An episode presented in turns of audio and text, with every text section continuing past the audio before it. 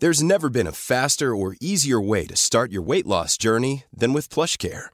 PlushCare accepts most insurance plans and gives you online access to board-certified physicians who can prescribe FDA-approved weight loss medications like Wigovi and Zepbound for those who qualify.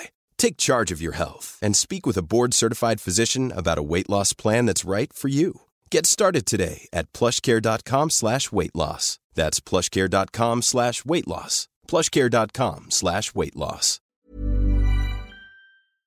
Hola, soy Hanna Fernández, profesional de la comunicación y experta en bienestar y descanso. Bienvenido a este programa semanal de podcast en el que encontrarás charlas con grandes expertos que te ayudarán a alcanzar el bienestar físico, mental y emocional. Si quieres saber un poco más sobre mí y sobre mi trabajo, visita mi web hanafernandez.es. ¿Estás listo? Vamos, yo te acompaño. Aquí comienza tu guía para vivir bien.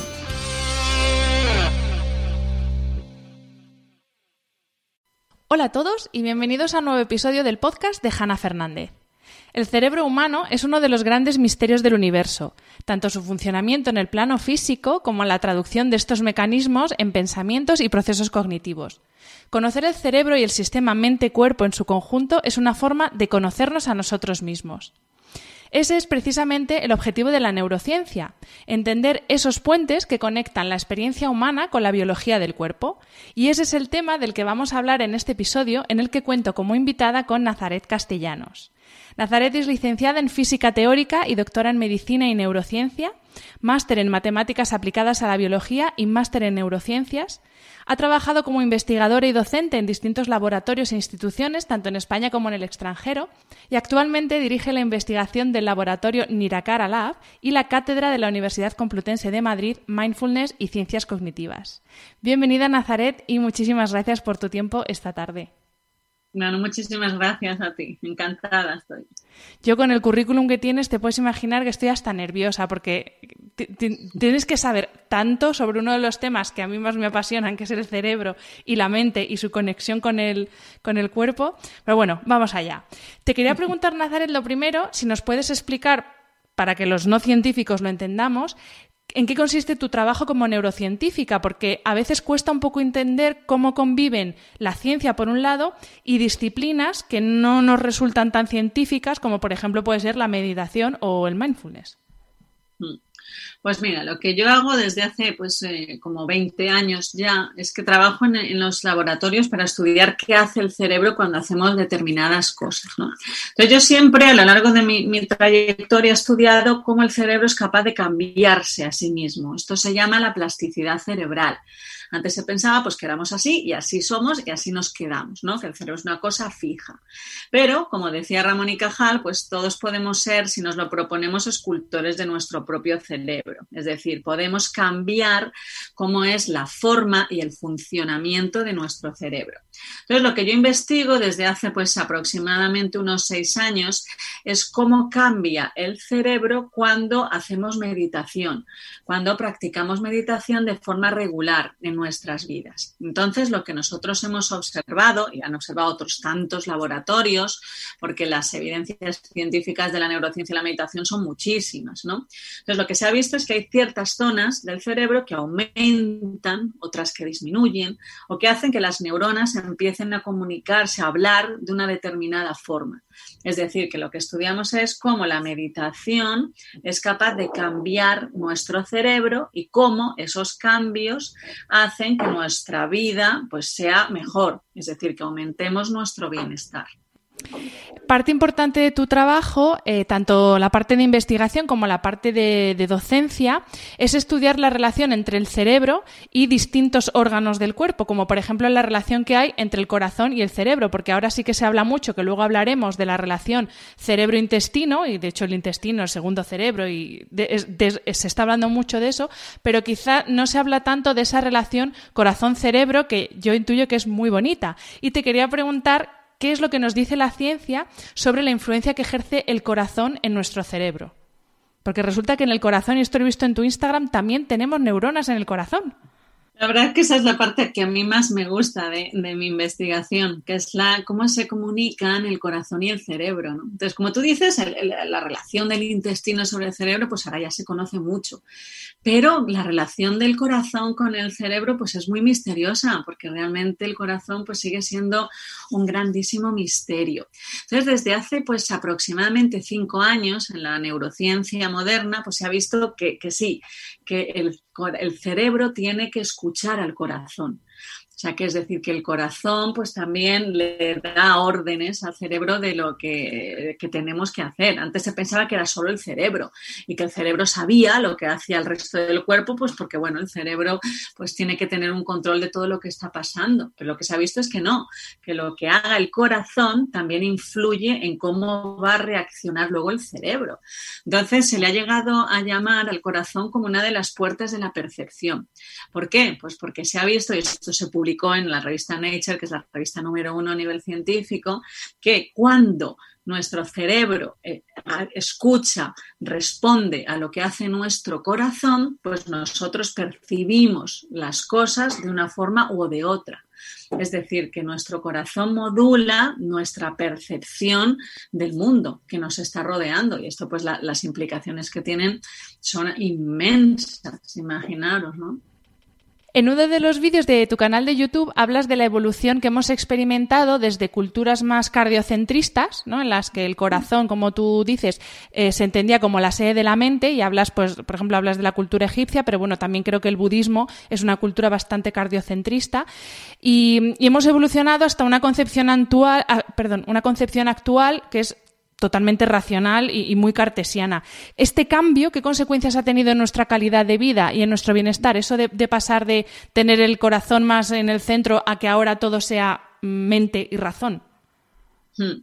Pues lo has dicho muy bien, ¿no? Fíjate que a lo largo de la historia, pero no solo en Asia, ¿no? Que siempre pensamos que el mundo es eh, Occidente y Oriente, ¿no? En, Oriente, ¿no? En Grecia, pues teníamos a Galeno de Pérgamo, ¿no? Que era un, médico del Imperio Romano que ya hablaba del cerebro, del corazón y del intestino. Y las teorías galénicas se mantuvieron durante más de mil años, ¿no? Entonces siempre hemos tenido una concepción del cuerpo como muy holística, si es que podemos utilizar esta palabra. Es decir, decir, todo el cuerpo, la interacción de todos los órganos, ¿no? Pero lo que pasa es que muy recientemente, y no hace más de 300, 400 años, pues hemos empezado a separar las cosas. Es verdad que a nivel experimental y en la medicina, pues tratar todo como un todo y todo interdependiente es muy difícil, ¿no? Entonces es más fácil separar. Pero esa concepción es relativamente moderna, ¿no? Y luego situar el cerebro solo como, como el origen o como la parte más importante para la cognición, pues también eso nos ha traído, pues eh, como tú decías, el decir que vivir la emoción casi como, como un obstáculo, el pensar no solo como seres que somos ejecutivos, es decir, solo hacemos cosas, ¿no?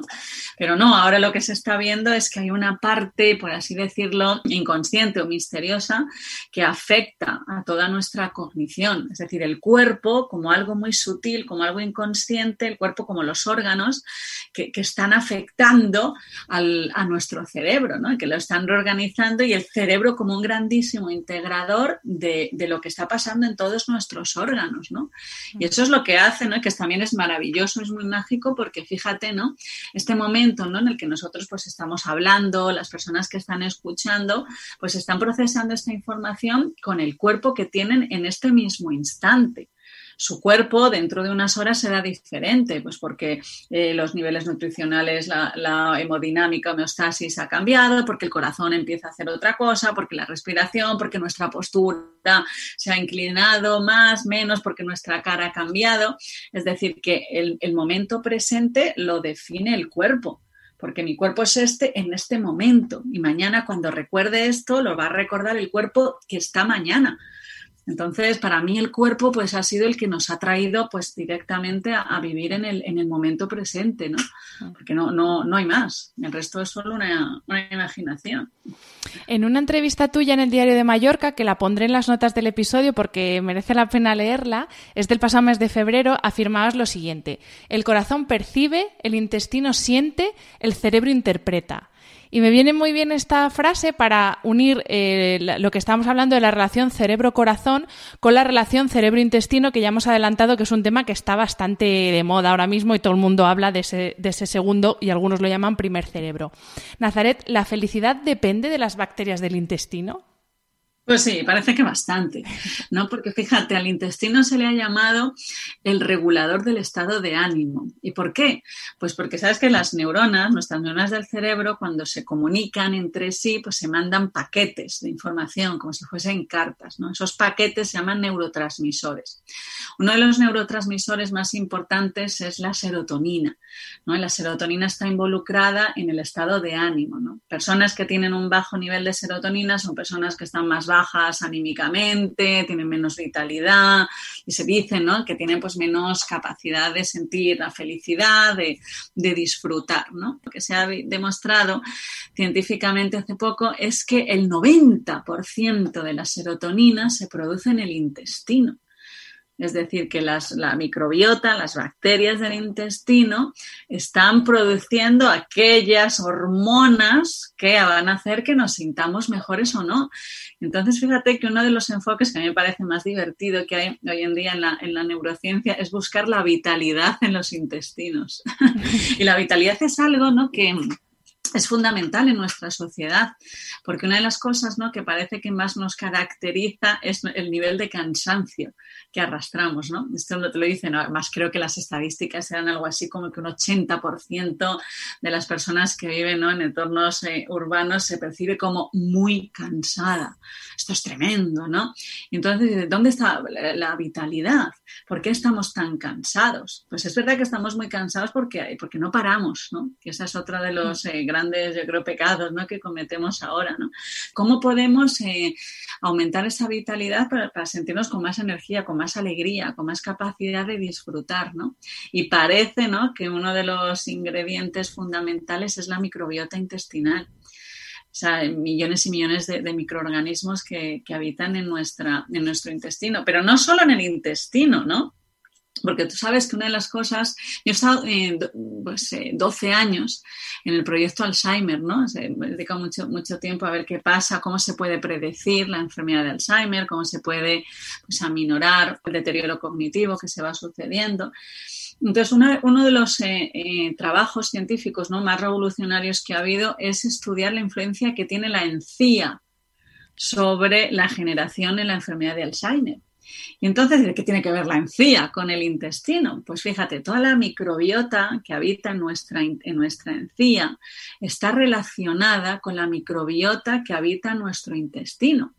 Tenemos microbiota en diferentes partes del cuerpo. Esto se llama los diferentes nichos. La piel, el tracto genital, el intestino, la boca, cada uno su nicho, ¿no? Como su país, ¿no? De, de microbiotas.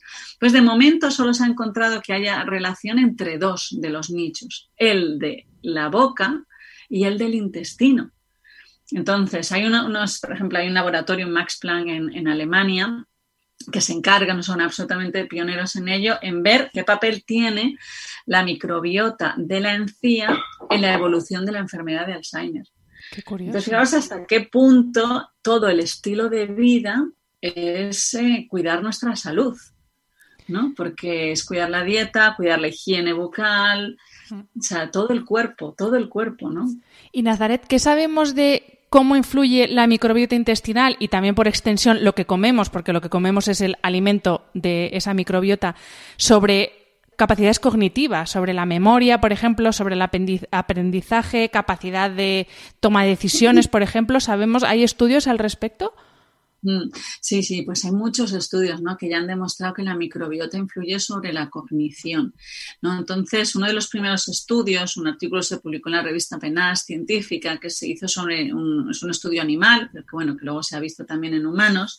Lo que veían en este estudio pionero era que animales a los que se les alteraba o se les quitaba la microbiota perdían su capacidad de memorizar y de aprender se les ponía comida en ciertas eh, partes de, su jaula y no sabían encontrar la comida, no lograban aprender, no lograban memorizar. Esa fue la primera evidencia ¿no? psicobiológica de decir, pues la microbiota influye en la cognición, es decir, en la atención, en la memoria, en la capacidad de, de aprendizaje. Esto luego, pasado a estudios animales, se ha visto ¿no? que influye pues tremendamente pues eso, a través de la generación de los neurotransmisores, de la respuesta del, del cerebro al constante, eh, a las, las, señales tan constantes del, del intestino y eso influye en nuestra forma de aprendizaje. Pero una cosa que es muy interesante y es que siempre asociamos la microbiota con alimentación.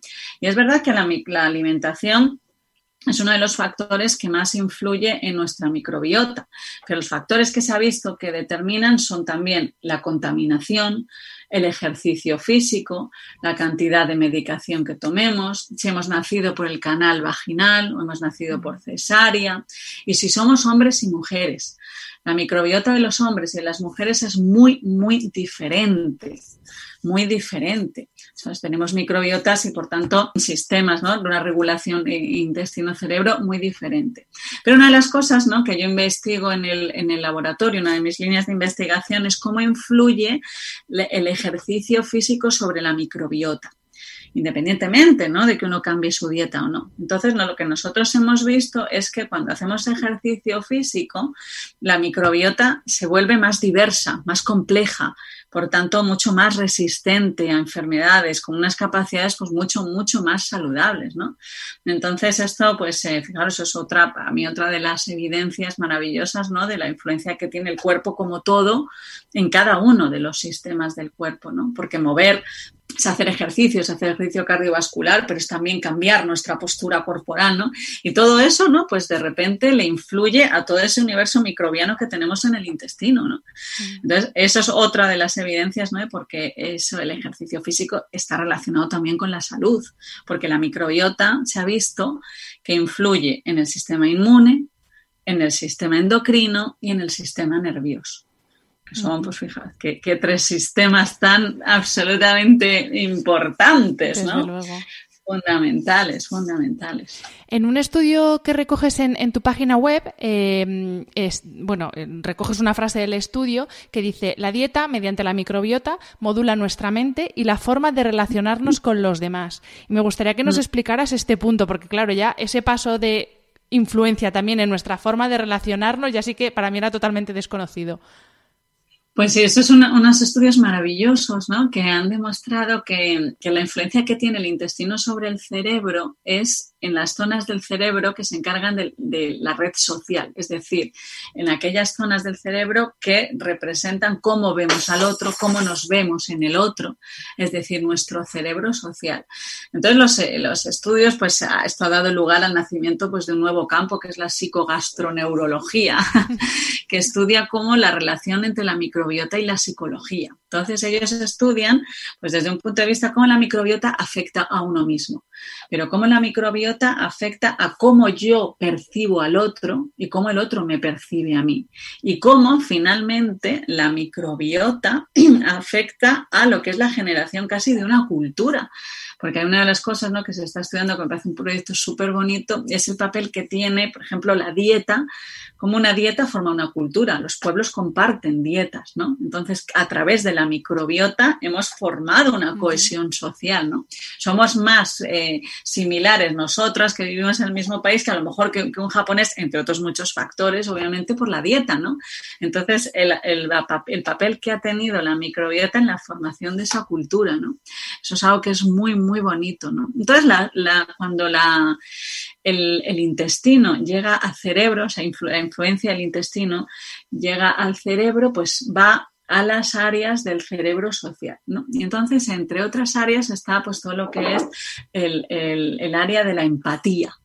¿No? cómo nosotros somos capaces de, de, ponernos en el lugar del otro. Y entonces ahí hay unos estudios que son fantásticos que se han hecho en la Universidad de Finlandia, que fíjate, recogen que cuando nosotros nos estamos comunicando con una persona, cuando nosotros estamos escuchando a una persona y esta persona habla con cierto contenido emocional, los cerebros de ambas personas se contagian, es decir, el cerebro de la persona que me está escuchando se está convirtiendo en el mío.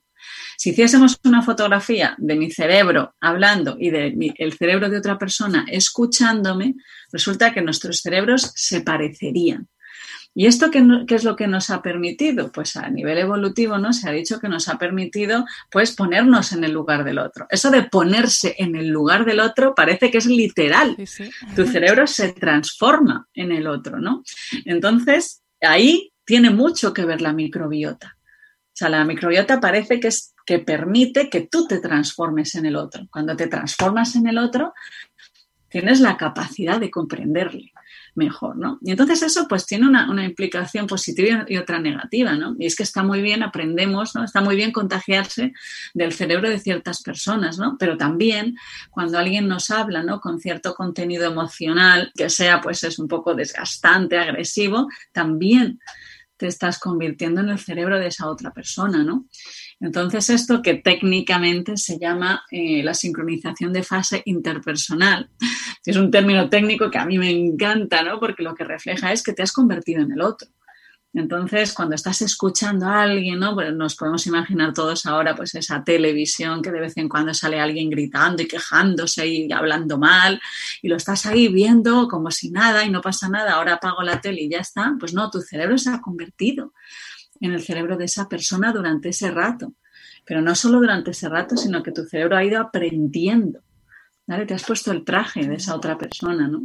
Por eso es tan importante ¿no? Lo, que consumimos, tanto en pues, de medios de comunicación como también con las personas con las que nos relacionamos. Ahí le estoy viendo todo el sentido cuando se habla de personas tóxicas, por ejemplo, ¿no? Ahí tiene todo el sentido. Completamente, completamente. Esto es algo ¿no? que, que, todos sabíamos, ¿no? Y a mí por eso me encantó cuando esto se publicó. Lo publicó los primeros fueron la Universidad de Finlandia. Y cuando esto se publicó, que fue una revista científica muy fuerte, ¿no? Y se calculó, y además eh, me encanta el artículo porque está lleno de ecuaciones y números, entonces cuando tú vas explicando esto por ahí, la gente, sí, bueno, parece que es algo, ¿no? Que uno diga, entonces le pones ahí la pedazo de ecuación y todos los números, entonces la gente parece que te respeta un poco más, me dice, mira, no, es que esto es lo que pasa.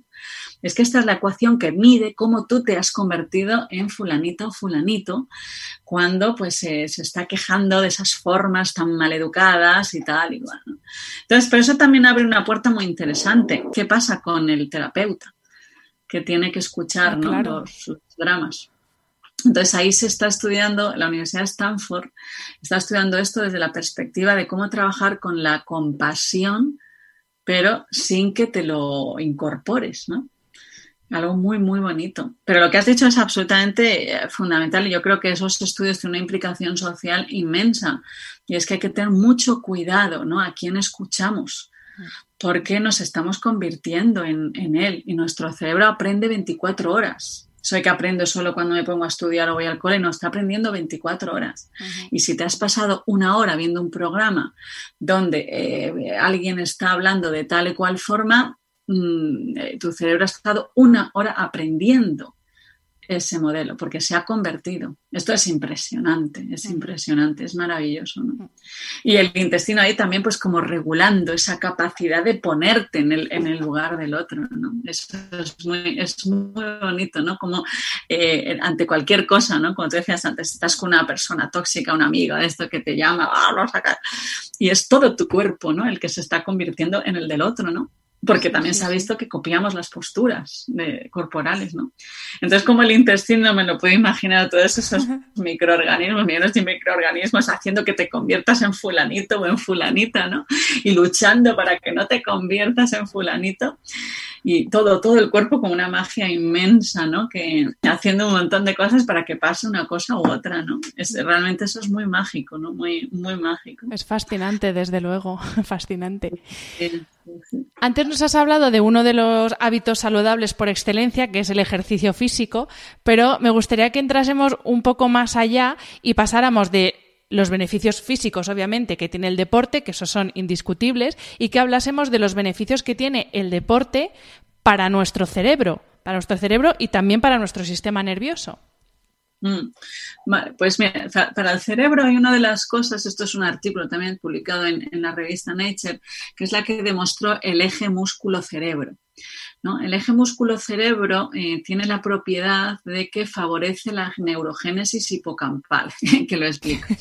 Es la formación de conexiones neuronales y de neuronas en los hipocampos del cerebro.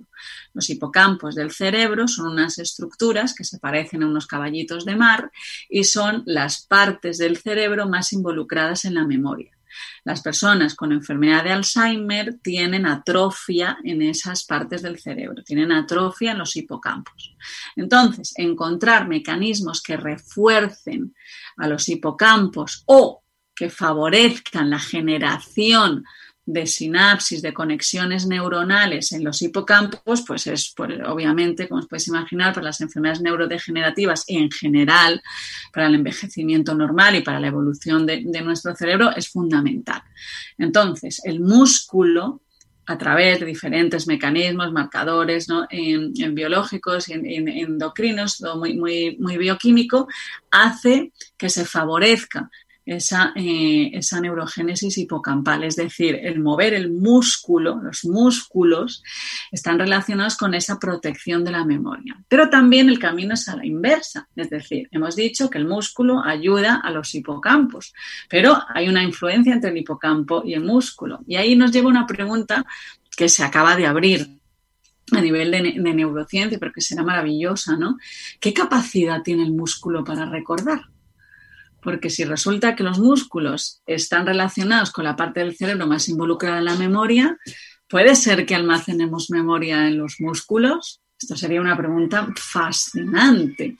Esto ya ha habido algunos enfoques, ¿no? En, California, por ejemplo, Pat Ogden, ¿no? Que hablaba, ¿no? Del tratamiento para traumas a través de lo muscular de las posturas, ¿no? Pues imaginaos las implicaciones que tendría, ¿no? El ver que, la memoria puede estar también por ahí repartida por los músculos, ¿no? Y entonces fíjate una cosa que uno de los proyectos que a mí siempre me, llamó mucho más la atención cuando trabajaba en el proyecto Alzheimer, ¿no?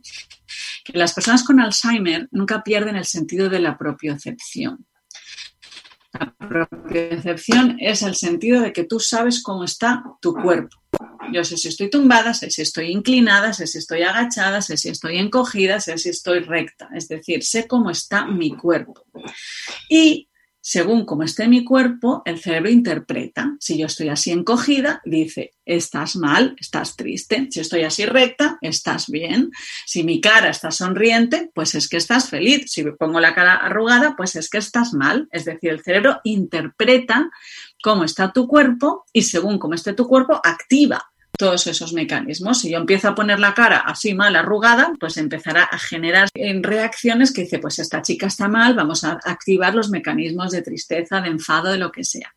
Entonces, fíjate la, importancia que tiene ahí el que nosotros cuidemos mucho el gesto de nuestra cara porque el cerebro lo va a interpretar constantemente. Entonces, algo que nosotros podemos probar en primera persona es sonreír aunque no tengamos motivos. De repente parece que nos sentimos bien. Pues esto es una evidencia directa de cómo el cerebro interpreta cómo está el cuerpo. Entonces, esta interpretación que hace el cerebro de cómo está el cuerpo, las personas con enfermedad de Alzheimer lo tienen intacto.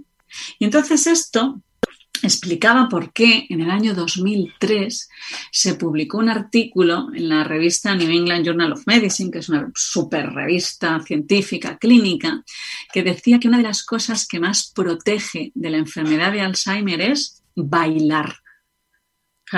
Esto, fue como súper llamativo en aquel momento, como que bailar, ¿no? Se esperaba que se dijese, pues no, la estimulación cognitiva, estudiar, aprender, tal, no, no, bailar, bailar. Entonces, esto, fija lo que acabamos de decir antes, por el eje músculo-cerebro. El músculo tiene una conexión con las partes de la memoria del cerebro. Y resulta que una de las cosas que más protege de la enfermedad de Alzheimer es bailar. Entonces, hasta todo cuadraba, ¿no? De cómo es el músculo, el cuerpo entero, lo que eh, protege o, o, determina, modula o moldea, o como le llamemos de mil formas, eh, nuestra mente. Absolutamente, absolutamente. Cada vez hay más evidencias y cada día salen cosas nuevas que demuestran la, influencia que tiene cómo está nuestro cuerpo, ¿no? Como, como postura sobre nuestra mente. Em, Nazaret, todas las funciones y procesos de nuestro organismo son fundamentales, pero es verdad que hay algunas que son esenciales o imprescindibles, por así decir, para la vida y básicamente que nadie ni nada pueda hacerlas por nosotros. Entonces, me gustaría que hablásemos en concreto de dos de estas funciones, que además son dos campos de estudio para mí que, más me apasionan, que son, por un lado, la respiración y, por otro lado, el sueño. Entonces, vamos a empezar con la respiración y el sueño lo dejamos para el final. Me gustaría que nos explicaras cómo influye la respiración y cómo respiramos en la dinámica cerebral y en lo que le pasa a nuestro cerebro. Pues mira, esta es una de las cosas, ¿no? Que yo, por ejemplo, que doy muchas veces clases a gente que viene del yoga, de la meditación, ¿no? Pues cuando, cuando voy a clases siempre digo, os voy a contar cosas que ya sabéis, pero bueno, que científicamente son absolutamente novedosas, ¿no? Y es la influencia que tiene la respiración sobre el cerebro. Esto se publicó en el año 2016, o sea, ayer prácticamente, ¿no? Y es que se demostraba que el cerebro sabe cómo estamos respirando, pero que cómo estemos respirando influye sobre la gestión de las emociones y sobre los procesos cognitivos, sobre la atención y la memoria. Se descubrieron las vías anatómicas, ¿no? Esto pues en una parte del cerebro que es el tronco del encéfalo, que es como la parte que sujeta al cerebro, como por así decirlo, el, cuello un poquito más, más profundo. Ahí hay unas estructuras que se llaman locus coeruleus y complejo Prebotzinger, que son como esos chivatos que le dicen al cerebro cómo estamos respirando. Si estamos respirando por la nariz, si estamos respirando por la boca, si las respiraciones son simétricas por ambas narinas, si la respiración es entrecortada o es profunda, todo, no se le escapa nada. Y entonces lo que se demostró ahí anatómicamente y luego funcionalmente es que el cómo estemos respirando influye en cómo vivimos una emoción con más o con menos intensidad y si tenemos más capacidad de aprender, de memorizar y de atender. Entonces, lo que nos dicen los resultados que surgieron a partir de ahí, fijaos en el año 2016, o sea, ayer, ¿no? Cuando los pranayamas pues ya llevaban miles de años. Efectivamente. Pues em, lo que se descubrió es que nosotros tenemos la capacidad de modular nuestras eh, emociones cuando respiramos por la nariz, pero no cuando respiramos por la boca. Es decir, que cuando estamos en un momento, ¿no? De, por ejemplo, un estado de ansiedad, un suceso, ¿no? Que nos ha estresado, que nos da miedo, lo que sea, ¿no? Pues en ese momento, lo que dicen los experimentos de neuroimagen es que si respiramos por la nariz, respiramos nasalmente, nuestra amígdala, que es una parte del cerebro pues, más involucrada en la gestión de las, de las emociones y en concreto, en particular del miedo, pues tiene la capacidad de moldear la respuesta de la amígdala. Pero si respiramos, en vez de por la nariz, hacemos una respiración bucal, la amígdala no se entera. Es decir, que con estos estudios de neuroimagen probaban que es la respiración nasal la que tiene influencia sobre las emociones, más que la respiración bucal. Y luego lo que vieron, otro de los truquillos ¿no? que sacó la, neurociencia, es que nuestra capacidad de recordar, nuestra capacidad de consolidar una memoria es mayor cuando estamos inspirando. O sea, que cuando queramos recordar algo que sea muy importante, un momento, un momento, te pones a inspirar y que te lo digan en, ese momento, ¿no? tenemos mayor capacidad de memorizar cuando estamos inspirando que cuando estamos expirando. Fijaros, ¿no? Todo esto pues se descubrió gracias a lo que es la, lo que se llama hoy en día la neuroanatomía de la respiración. Que es fascinante, ¿no? Que tiene cosas pues fundamentales. Desde luego. truquillos, ¿no? Que, bueno que nos enseñan, que es bonito verlo desde el punto de vista científico, pero que efectivamente pues ya, ya había otras escuelas, ¿no? Que también lo, lo decían. Eh, parte de, bueno, gran parte de, tu estudio y de tu investigación es, como nos has dicho antes, eh, ver de qué forma la meditación influye, pues, tanto en la estructura o la plasticidad del cerebro, mejor dicho, como también en nuestras capacidades cognitivas. Es verdad que la meditación ahora está de moda. Yo, en mi humilde opinión, está un poco manido el tema meditación y se está llevando o se está vendiendo, entre comillas, como la panacea a muchas cosas para lo que no lo es. Pero bueno, dejando eso de lado y también dejando un poco la parte mística de lado, porque es verdad que hay personas que les provoca un poco de rechazo porque lo asocian demasiado a, a religión cuando no tiene nada que ver. Pero sí que me gustaría que nos explicaras la parte científica de la meditación. Tú hablas mucho en tus, bueno, tanto en la página web como en entrevistas del ajetreo mental, que además es una fuente de insatisfacción para nosotros. Y me gustaría que nos explicaras de forma científica cómo nos ayuda la meditación con ese ajetreo mental que yo creo que es, pues bueno, también lo dices, la loca de la casa que decía Santa Teresa, ¿no? La mente del mono que decían los budistas, eso, lo que tenemos ahí en la cabeza chunda, chunda todo el día, vamos. Hmm.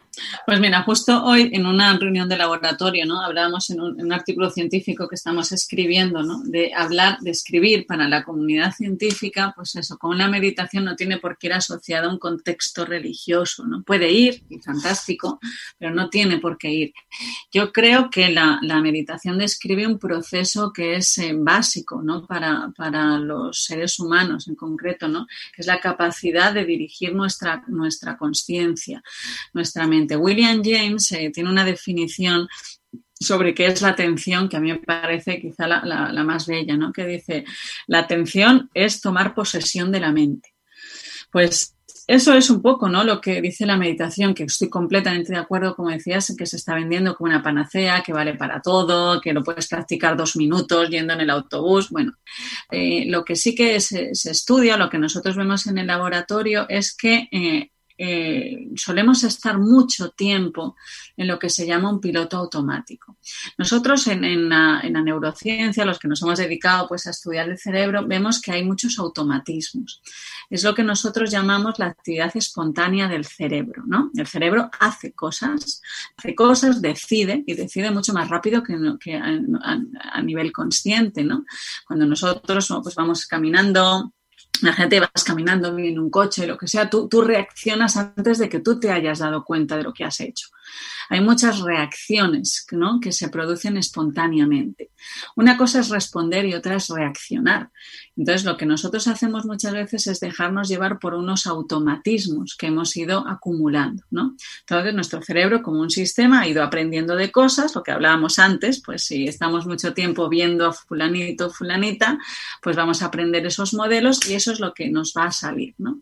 Entonces, estos automatismos que nosotros tenemos ¿no? a nivel cerebral, a nivel mental, pues se ha visto que muchas veces lo que tenemos es una, una actividad, una mente que, que no para que está constantemente recordando cosas, constantemente imaginando cosas, que tiene mucho diálogo interior, es el estado de ensoñación, un estado de ensoñación que significa que no estás atendiendo, que no estás dándote cuenta, sino que estás en un estado pues muy difuso, ¿no? Donde me acuerdo de cosas, pero ahora me imagino, pero ahora me, pero ahora me hablo, pa, Y entonces cuando te sacan de ese estado, dices, ¿qué estabas haciendo? Entonces normalmente decimos, mm, nada.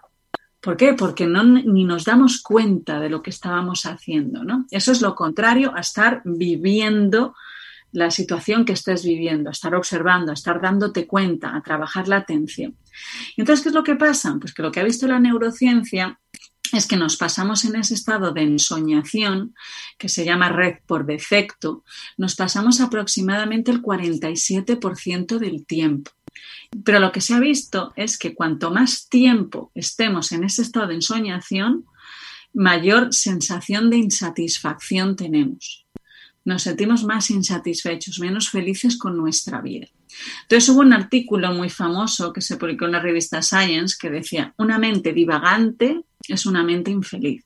Y lo que decía este artículo es que, haciendo unas estadísticas con miles de personas y tal, se dieron cuenta que independientemente de lo que estuviesen haciendo, a la gente nos genera una sensación de satisfacción de hagas lo que hagas, hazlo.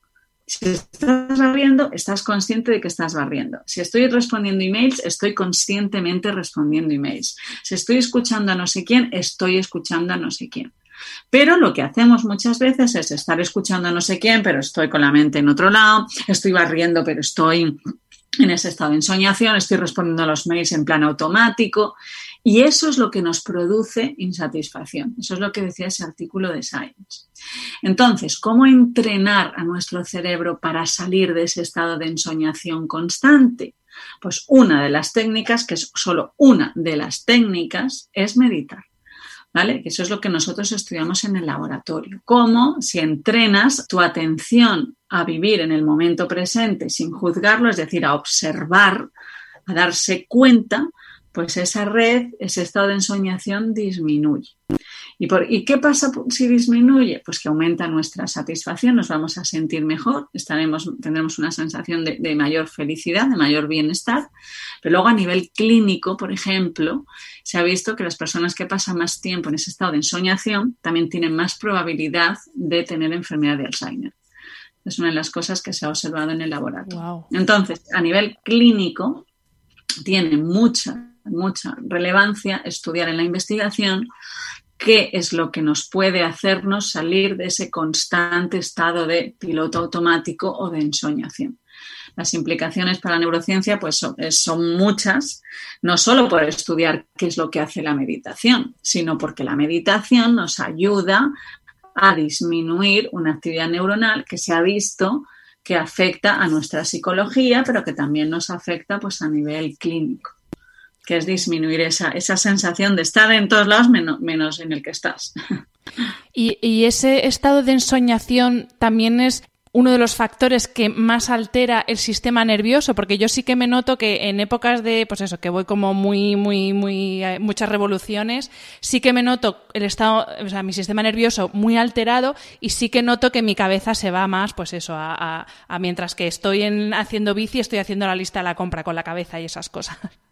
Exactamente, exactamente. Pues en ese estado pues hay una desconexión con el cuerpo muy fuerte. Eh, se ha visto ¿no? que también influye pues, a, nivel, a nivel endocrino y los sistemas de estrés se favorecen. Absolutamente. Es un, un caldo de cultivo maravilloso para el estrés. Mm. Absolutamente. Se alimentan uno a otro. Cuanto mayor sea tu capacidad de distraerte, de estar en otro lado, si, no, pues, si hay algo que genera un poco de estrés, ¡fua! Ahí crece, vamos, como, como la espuma, porque, porque genera ¿no? esa propensión en el, en el cerebro.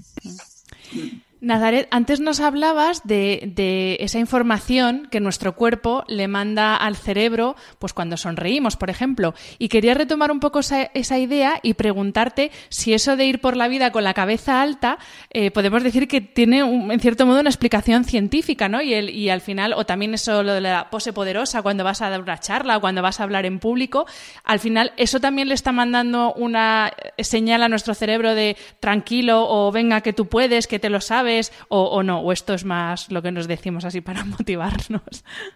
No, no, no, eso es lo que demuestra. Lo que pasa es que esas, esas poses, ¿no? Que tú decías, esa pose de poderoso, pues también activa nuestro sistema inmune y endocrino. Y entonces nos aumenta los niveles de cortisol y en el hombre aumenta los niveles de, testosterona. Es decir, nos hacen sentirnos más poderosos, pero también aumenta nuestra agresividad, ¿no?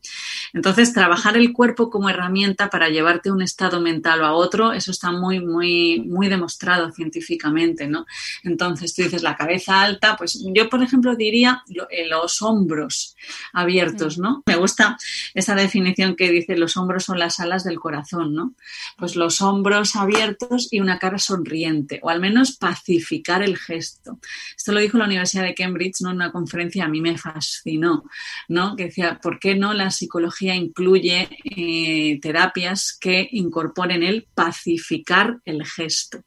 Es decir, que nuestro gesto de la cara sea pacífico. No ir sonriendo en plan, pues eso, artificial, sino que tengas un gesto pacífico, que esté mmm, relajado, que no haya tensión. Y si se dibuja una pequeña sonrisa, mejor. Yo creo que esa es eh, una, de las grandísimas, grandísimas herramientas. Además, fíjate que hay estudios ¿no? que demuestran que cuando... Eh, cuando eh, dibujamos una sonrisa en nosotros mismos, la amígdala, que es esa parte del cerebro más involucrada en la gestión de la agresividad, el miedo, el estrés, disminuye. ¿no? Y, otro de los estudios ¿no? que a mí me encanta, ¿no? que eh, dice que la, la, zona del cerebro más involucrada en, en, percibirnos a nosotros mismos, en la idea del yo, es también la zona del cerebro que se encarga de procesar las, las caras sonrientes. Y esto es muy importante, ¿no? Porque hay estudios hechos con bebés recién nacidos, pequeñitos, tres meses, hasta seis meses, que mostraban que pasaban hasta seis veces más tiempo mirando una cara sonriente que una cara desagradable. Nos gusta más esa cara agradable. Y esto es maravilloso porque esto va un poco en contra de esas teorías del sesgo negativo, de nos fijamos más en lo negativo, nos mola más lo negativo, el cerebro se fija más, tiene una debilidad por lo negativo. No, absolutamente no. Es muy importante ver caras sonrientes y es muy importante sonreír. Y fíjate que dentro de lo que es la representación del cerebro en el, eh, la representación del cuerpo en el cerebro, pues se ve que la parte más importante a la que nuestro cerebro le dedica más recursos neuronales es toda aquella que está alrededor de la boca, ¿vale? Los borritos. Por eso tanta, tanta gran influencia que tiene la sonrisa sobre, eh, sobre nuestro cerebro, ¿no? Es, es, es, es, increíble, ¿no? O sea, eso cuando tú lo ves en el laboratorio y la cantidad de evidencias científicas, dices, ¿cómo no damos más importancia a la sonrisa. Es una, herramienta mm, poderosísima a nivel neuronal, poderosísima. A la sonrisa, no a la risa. Y de la misma forma que la sonrisa nos manda esas señales tan poderosas al cerebro, también lo hace lo que nos decimos y cómo nos tratamos, es decir, tratarse con cariño, con amabilidad, con compasión, ¿también tiene ese tipo de efectos en nuestro cerebro? Totalmente, totalmente. Uno de los grandes marcadores de la plasticidad es la amabilidad con uno mismo el cómo nos tratamos. Fíjate, yo siempre digo, ¿no? Y eso digo en las clases, que cuando nosotros hablamos, eh, la primera persona que nos escucha y quizá la única somos nosotros mismos. O sea, el cerebro te escucha a ti mismo. O sea, cuando tú dices una palabra, se activan tus zonas auditivas. O sea, nos estamos escuchando. Por ejemplo, yo estudié mucho cuando, cuando nació mi hija, ¿no? En los momentos en los que estaba muy, muy cansada, porque pues eso, no has dormido, estás agotada, tienes que trabajar, ¿no? Pues empecé a estudiar el papel que tenía la queja sobre el cerebro, ¿no? Y entonces me impuse, ¿no? El no quejarme. Pero no significa no quejarme al otro, sino tampoco a mí, ¿no? Estoy agotada, estoy agotada, no puedo más, no puedo más. Pues entonces está tu cerebro, así, ah, así, no puedes, no ah, pues no puedes más. Lo, estabas, eh, lo estás creando, ¿no? Mm. Te estás escuchando. Entonces, sí, sí, lo, lo, que son los estudios de la, de la compasión son, son maravillosos, ¿no? Porque es una de las llaves hacia la plasticidad cerebral el, respeto a uno mismo, ¿no? el cariño, la amabilidad con la que nos tratemos. ¿no? Mm. Eso se llama el reforzamiento positivo en el cerebro, ¿no? Como el cerebro cuando percibe ¿no? que hay una respuesta de aceptación, de, amabilidad hacia uno mismo, reacciona mejor que una, que una reacción adversa. ¿no? Es para mí una, una, de las grandes claves que tendríamos que estudiar en, ahora. ¿no? en la investigación ya se está dedicando muchísimo esfuerzo y hay que dedicar más, ¿no? A cultivar más el respeto hacia uno mismo y, la amabilidad y el cariño hacia uno mismo. Y yo creo que de ahí ya sale sola la de a los demás. Mm, estoy de acuerdo. El cerebro eso de el uno y el otro no lo tiene tan claro como nosotros. Estoy totalmente de acuerdo. Pues Nazaret, para, para, concluir la entrevista he dejado para el final eh, pues el tema que más me gusta. Ya, he dicho que la respiración es uno de los temas que más me gusta estudiar, pero es verdad que para mí el sueño y el descanso, porque lo he vivido en mis propias carnes, eso de no dormir y en mi salud, eh, para mí es uno de los temas de estudio más interesantes. Y me gustaría que concluyésemos en esta entrevista hablando ya no solo de la importancia que tiene el descanso para la, salud de nuestro cerebro, que obviamente, pero bueno, aprovechando que tengo una neurocientífica, sí me gusta gustaría que, nos comentaras este tema, pero también que nos hablaras de una de tus publicaciones en Instagram que decías que la postura en la que dormimos influye en el sistema de limpieza cerebral que también nos vas a explicar ahora. Así que, para concluir, háblanos, por favor, de la importancia que tiene el descanso para nuestro cerebro y, y cómo hay que dormir, qué postura, que ya esta misma noche nos ponemos a ello. Pues mira, es que el sueño es un tema clave ¿no? en el estudio de la enfermedad de Alzheimer. ¿no? ¿Por qué? Pues que cuando dormimos, aparte de los beneficios, ¿no? que ya, ya sabrás, pues están los beneficios de que cuando dormimos se consolidan las memorias. Antes se pensaba que cuando dormíamos el cerebro se apagaba, ¿no? entraba en cero y ya está, entonces se apaga como, un móvil. ¿no? Pues no, ahí es donde se consolida, pues a ver qué he aprendido hoy, se refuerzan las memorias, se borran otras, los mecanismos de olvido son muy importantes durante el sueño. Pero una de las cosas ¿no? por las cuales es importante el sueño, la enfermedad de Alzheimer, es porque cuando dormimos se activa el sistema glinfático. El sistema linfático que viene de glía. La glía son unas células que son las ayudantes de las neuronas. Entonces, el sistema linfático es el, el, encargado de limpiar nuestro cerebro. Pues nuestro cerebro está formado por neuronas y todas sus ramificaciones inmensas entonces hay todo pues un líquido extracelular, el medio extracelular, entonces ahí pues se van perdiendo trozos de proteínas y cosas así, ¿no? Entonces hay que limpiarlo. Entonces cuando nos dormimos se activa el sistema linfático que limpia el cerebro. Entonces, eso es fundamental para la enfermedad de Alzheimer porque en la enfermedad de Alzheimer lo que se ve es que se han acumulado muchos residuos neuronales, ¿no? Las placas de betamiloide, los ovillos de proteína tau que se llaman. Entonces, es importante que el sistema, el cerebro tenga un buen sistema de, limpieza, de lavado. Pero ¿qué pasa? Que el sistema linfático, pues es un proceso que requiere unas 6-7 horas. Entonces, ¿qué pasa cuando dormimos poco? Cuando dormimos entrecortado? Pues que esos sistemas de limpieza pues se ven eh, pues, eh, deteriorados, no se pueden limpiar pues propiamente, ¿no? Entonces, ¿qué pasa? Pues imaginaros a lo largo de 60, 70 años, ¿no? Pues qué pasa cuando llevamos en varios años en los que los sistemas de limpieza no han sido adecuados, pues que hemos ido acumulando pues residuos ¿no? de, biológicos en nuestro cerebro. Eso pues aumenta pues la probabilidad de tener pues eh, deterioro cognitivo y enfermedades neurodegenerativas. Entonces lo que salió en un estudio hace unos años fue que ese sistema linfático, el sistema de limpieza de nuestro cerebro, actúa mejor cuando dormimos de lado. Cuando dormimos boca arriba o cuando dormimos boca abajo, los sistemas de limpieza del cerebro no hacen tan bien su función. Y esto es muy curioso porque, fíjate, mm, llevaba otra vez en evidencia la importancia del cuerpo sobre el cerebro. El cerebro, aunque estemos dormidos, sabe cómo está el cuerpo. Entonces sabes si estás de lado, boca arriba, boca abajo. No era tanto un efecto gravitatorio, ¿no? Decir, pues vale, si está boca arriba porque no es que las cosas caigan por, por el peso, es un sistema de, de, autolimpieza, ¿no? Entonces es solo porque el cerebro sabe en cada momento cómo está el cuerpo. ¿Me acordarás lo que hemos dicho al principio? Que las personas con enfermedad de Alzheimer no pierden la propiocepción, no pierden el cómo está mi cuerpo. Entonces, ese sistema, la postura del cuerpo, aun cuando estemos dormidos, el cerebro la tiene en cuenta. Entonces, si dormimos boca arriba o boca abajo, pues los sistemas linfáticos pues, no son tan efectivos como si dormimos de lado. Así que hay que cuidar la postura 24 horas al ni durmiendo nos dejan. Desde luego, desde hoy mismo a dormir de lado todo el mundo. A dormir de lado, sí.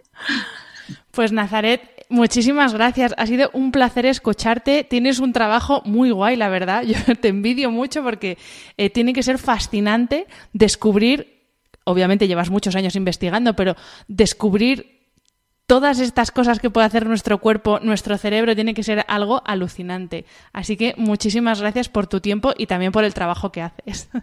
Bueno, muchísimas gracias a ti. Y como siempre a los que nos estáis escuchando, muchas gracias por estar al otro lado del micro y hasta la semana que viene. Espero que hayas disfrutado del episodio. Me ayuda mucho conocer tu opinión y tus sugerencias para este programa. Si quieres escribirme, puedes hacerlo a través de mi página web hanafernandez.es, donde encontrarás las notas sobre cada episodio y recursos adicionales. Y también puedes hacerlo en mi cuenta de Instagram hanafr.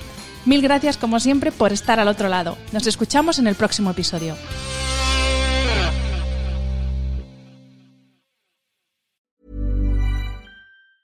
Even when we're on a budget, we still deserve nice things. Quince is a place to scoop up stunning high-end goods for 50 to 80% less than similar brands. They have buttery soft cashmere sweaters starting at $50, luxurious Italian leather bags, and so much more. Plus, Quince only works with factories that use safe, ethical, and responsible manufacturing. Get the high-end goods you'll love without the high price tag with Quince. Go to quince.com/style for free shipping and 365-day returns.